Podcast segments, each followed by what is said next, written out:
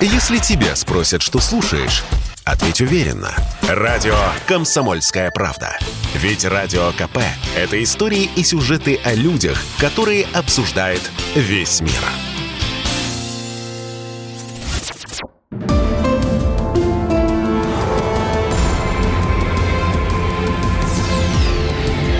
Авиакатастрофы.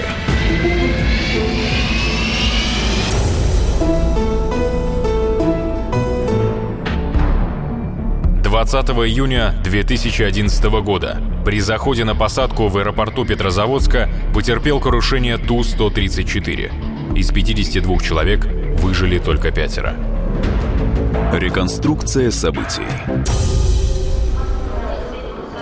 Летний вечер. Аэропорт Домодедово. Ту-134 авиакомпании «Руссейр» готовится к вылету в Петрозаводск. Вообще-то должен был лететь бомбардье CRJ-100, но в связи с большим наплывом пассажиров его заменили на Ту-134. Экипаж получает погоду на аэродроме назначения. В Петрозаводске нижний край облачности 140 метров. Не самые простые условия для посадки, но вполне приемлемые. Командиру нашего лайнера разрешены посадки и с нижним краем облачности 110 метров – в экипаже, кроме него, еще три человека. Второй пилот, борт-инженер и штурман. Именно он и будет говорить, куда и когда поворачивать.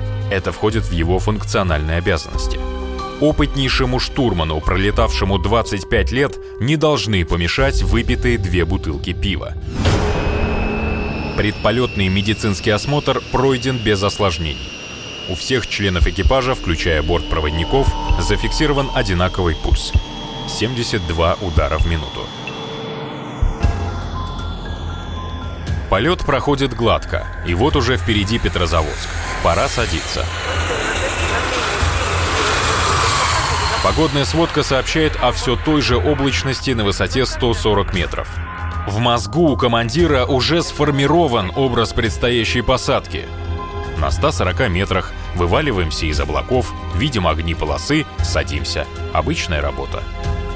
Штурман для выведения самолета на полосу использует бортовую спутниковую систему. Однако она для этого не предназначена. Более того, ее использование для посадки категорически запрещено.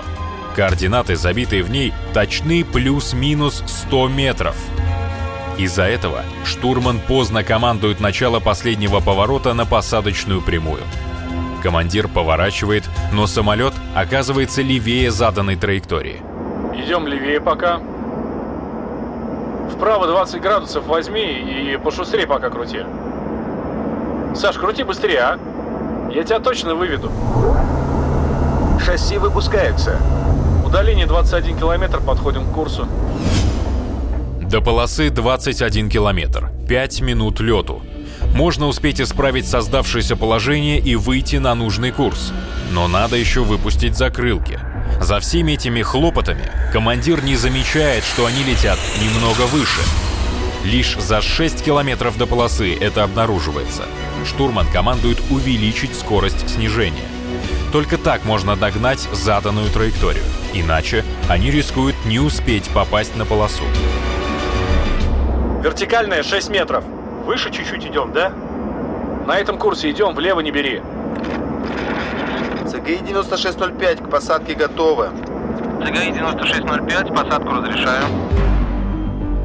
Самолет стремительно догоняет заданную траекторию. Но когда догонишь, надо не забыть уменьшить скорость снижения, иначе так и сядешь до полосы. Вообще, то, что происходит сейчас, называется нестабилизированный заход. К этому времени все параметры полета должны быть постоянными – Скорость и курс не должны меняться. Попытка догнать траекторию сейчас — это начало катастрофы. Вдобавок ко всему, боковой ветер справа начинает стихать, и самолет начинает отклоняться вправо. Штурман, следящий за положением самолета по спутниковой системе, этого не видит. За окнами облака, ночь, а земля все ближе. Так, на этом курсе идем, влево не бери. Хорошо. Так, на этом курсе идем. Высота 150 метров. Самолет, наконец, догоняет заданную траекторию. Надо уменьшать скорость снижения. Этого не происходит, и они продолжают нестись к земле на повышенной скорости. Высота 140 метров. Штурман должен произнести оценка и решение. Командир по команде штурмана должен увидеть полосу и принять решение. Садимся или уходим на второй круг. Ничего этого не происходит. Экипаж продолжает лететь к земле на повышенной скорости. Второй пилот должен доложить крутое снижение. Доклада нет. Высота 70 метров. Самолет летит значительно ниже заданной траектории и давно уже пора уходить на второй круг. Командир судорожно вглядывается в сумрак ночи, и тут, наконец, просыпается штурман. Удаление 2 километра, оценка. Высота 60 метров. Не вижу пока, смотрю. 40 метров.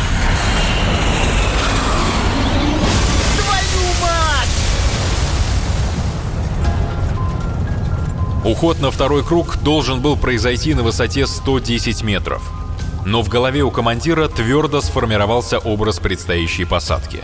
Согласно метеосводке, на 140 метрах он должен был вывалиться из облаков и увидеть Землю. Но на самом деле облака находились на высоте 30 метров.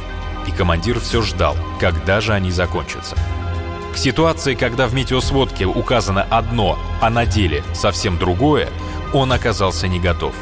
К тому же контроль за высотой и курсом был упущен. Командир, имеющий лишь первую тысячу часов командирского налета, в экстремальных условиях полностью доверился опытнейшему, но нетрезвому штурману.